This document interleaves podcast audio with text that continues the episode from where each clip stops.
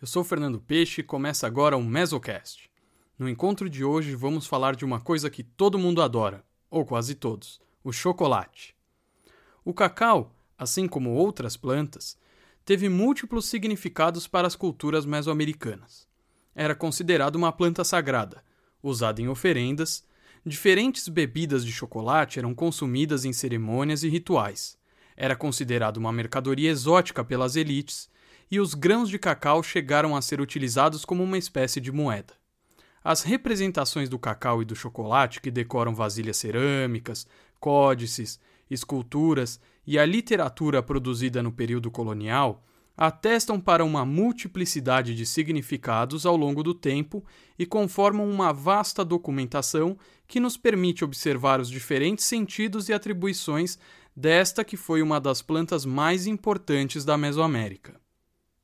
A origem do cacau ainda é debatida entre os especialistas. No entanto, acredita-se que seja uma planta originária da América do Sul, que eventualmente foi distribuída, de forma natural ou não, até as florestas tropicais do sul do México, Guatemala e Belize. Essas áreas se tornaram grandes regiões produtoras de cacau. Tudo indica que a palavra cacau teria uma origem muito antiga na família linguística mixizoquiana e que depois foi difundida para muitas outras línguas como as maias e o náhuatl. A antiguidade dessa palavra indica que já por volta do ano 1000 a.C., ela teria sido usada pelos Olmecas, cultura da região do Golfo do México que se desenvolve a partir do ano 1500 a.C. e que provavelmente foram um dos primeiros a cultivar o cacau na Mesoamérica. A palavra chocolate tem uma origem curiosa. Nenhum termo parecido existia antes da chegada dos espanhóis. Também não há menção da palavra nos antigos dicionários do período colonial. A palavra usada para designar a bebida de chocolate em náhuatl era cacauatl, o sufixo atli significa água. A primeira ocorrência da palavra chocolate em espanhol aparece na obra de José de Acosta, A História Natural e Moral das Índias, que data de 1590. Acredita-se então que por volta da segunda metade do século XVI, os espanhóis começaram a usar a palavra chocolate para se referir à bebida feita a partir do cacau. Sim, bebida, foi apenas a partir do século XIX que o chocolate começou a ser consumido em estado sólido, produzido em barras. Até então, desde tempos pré-hispânicos nas Américas, o chocolate era consumido em pó, misturado com algum líquido. Na Mesoamérica, o cacau em pó era geralmente misturado com água ou suco de milho para produzir uma bebida espumosa. Adicionava-se também outros ingredientes como pimentas, baunilha e mel. Havia outro tipo de bebida feito a partir da polpa do cacau. Essa bebida era fermentada e alcoólica. A maior parte da bibliografia atesta que o chocolate era uma bebida limitada às elites. De fato, vasos de chocolate espumoso são frequentemente representados diante de governantes que tomam parte em rituais ou recepções palacianas nas cerâmicas maias do período clássico. No entanto, Algumas fontes coloniais sugerem que seu consumo seria mais amplo, como é o caso da História de los Índios de la Nueva Espanha de Toribio Motolinia, onde há menção de que a bebida de cacau seria consumida por toda a terra. De todo modo, na Mesoamérica, possuir cacau e consumir chocolate era sinal de riqueza e poder. Em contrapartida à motolinia, no livro 10 do Códice Florentino, o cronista Bernardino de Sarragum e seus informantes indígenas afirmam que o chocolate é o privilégio e a bebida dos nobres e dos senhores. É possível observar uma clara associação entre a religião e o consumo de cacau em tempos pré-hispânicos.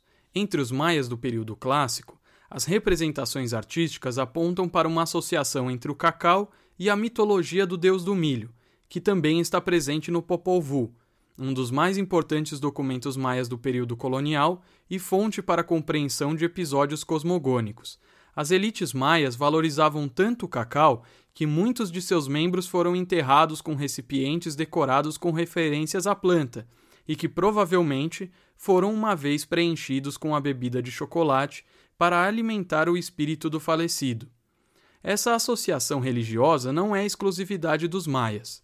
No Códice Bodley, documento misteco produzido pouco antes da chegada dos espanhóis, há uma passagem onde um importante senhor chamado Quatro Vento oferta em tributo uma vasilha de chocolate, bem como túnicas, penas de quetzal e ornamentos florais para a senhora Novicana, deusa que reside em um santuário dedicado ao sangue e ao cacau em Tlaxiaco.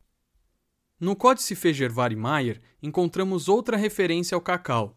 A primeira página do documento representa uma imagem horizontal do universo. O espaço está dividido da maneira como os povos mesoamericanos concebiam seu cosmos, em quatro direções e um centro. O cacaueiro aparece como parte desse diagrama. É a árvore do sul, a direção do inframundo, associada com a cor vermelha, mesma do sangue. Ao lado da árvore está representado o deus Mictlantecutli, o senhor do inframundo para os mexica. Devido ao seu alto valor para as elites, o cacau logo se transformou em uma importante mercadoria e item a ser tributado pelos centros dominantes. Entre os casos mais emblemáticos estão as relações entre Teotihuacan e os sítios maias das terras altas da Guatemala, que davam controle às regiões produtoras de cacau os mexica também tributavam cacau de seus subordinados políticos. Conhecemos alguns detalhes desses tributos graças a documentos econômico-administrativos, como a matrícula de tributos e o Códice Mendoza. No Códice Mendoza, vemos os tributos pagos aos mexicas pelas cidades da região de Soconusco, grande produtora de cacau.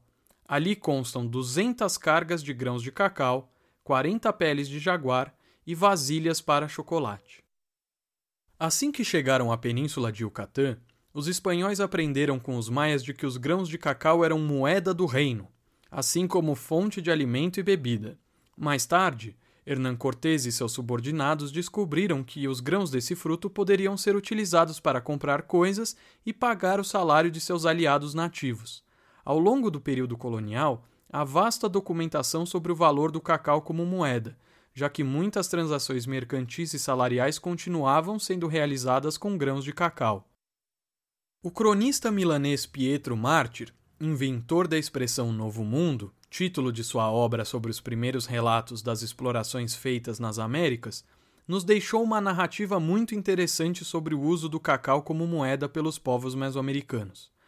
O cronista destaca a serventia dupla do cacau como dinheiro e para a produção de bebida.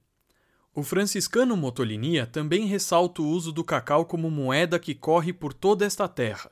Para a área maia, o registro do Frei Diego de Landa destaca que os indígenas de Yucatán trocavam tudo por cacau e contas de pedra, possivelmente jade.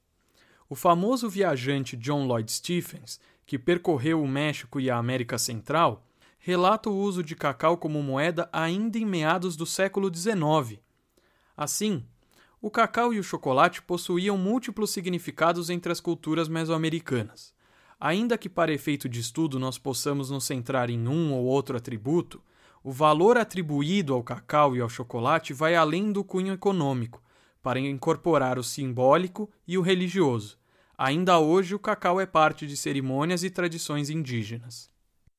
Por fim, vamos às indicações de leitura há um livro essencial para quem quer saber mais sobre o chocolate, escrito por Sophie e Michael Cole e intitulado A Verdadeira História do Chocolate. Está disponível em inglês e espanhol. Para os apressados, o historiador Kenneth Maxwell publicou uma resenha deste mesmo livro, que se encontra publicada no livro Chocolate, Piratas e Outros Malandros. E, para os mais entusiastas, a professora Cameron McNeil organizou um volume chamado Chocolate in Mesoamerica, que traz discussões mais específicas sobre o uso do cacau e o chocolate, desde aspectos biológicos até seus usos na contemporaneidade. Com isso eu fico por aqui, agradeço muito e até o próximo Mesocast.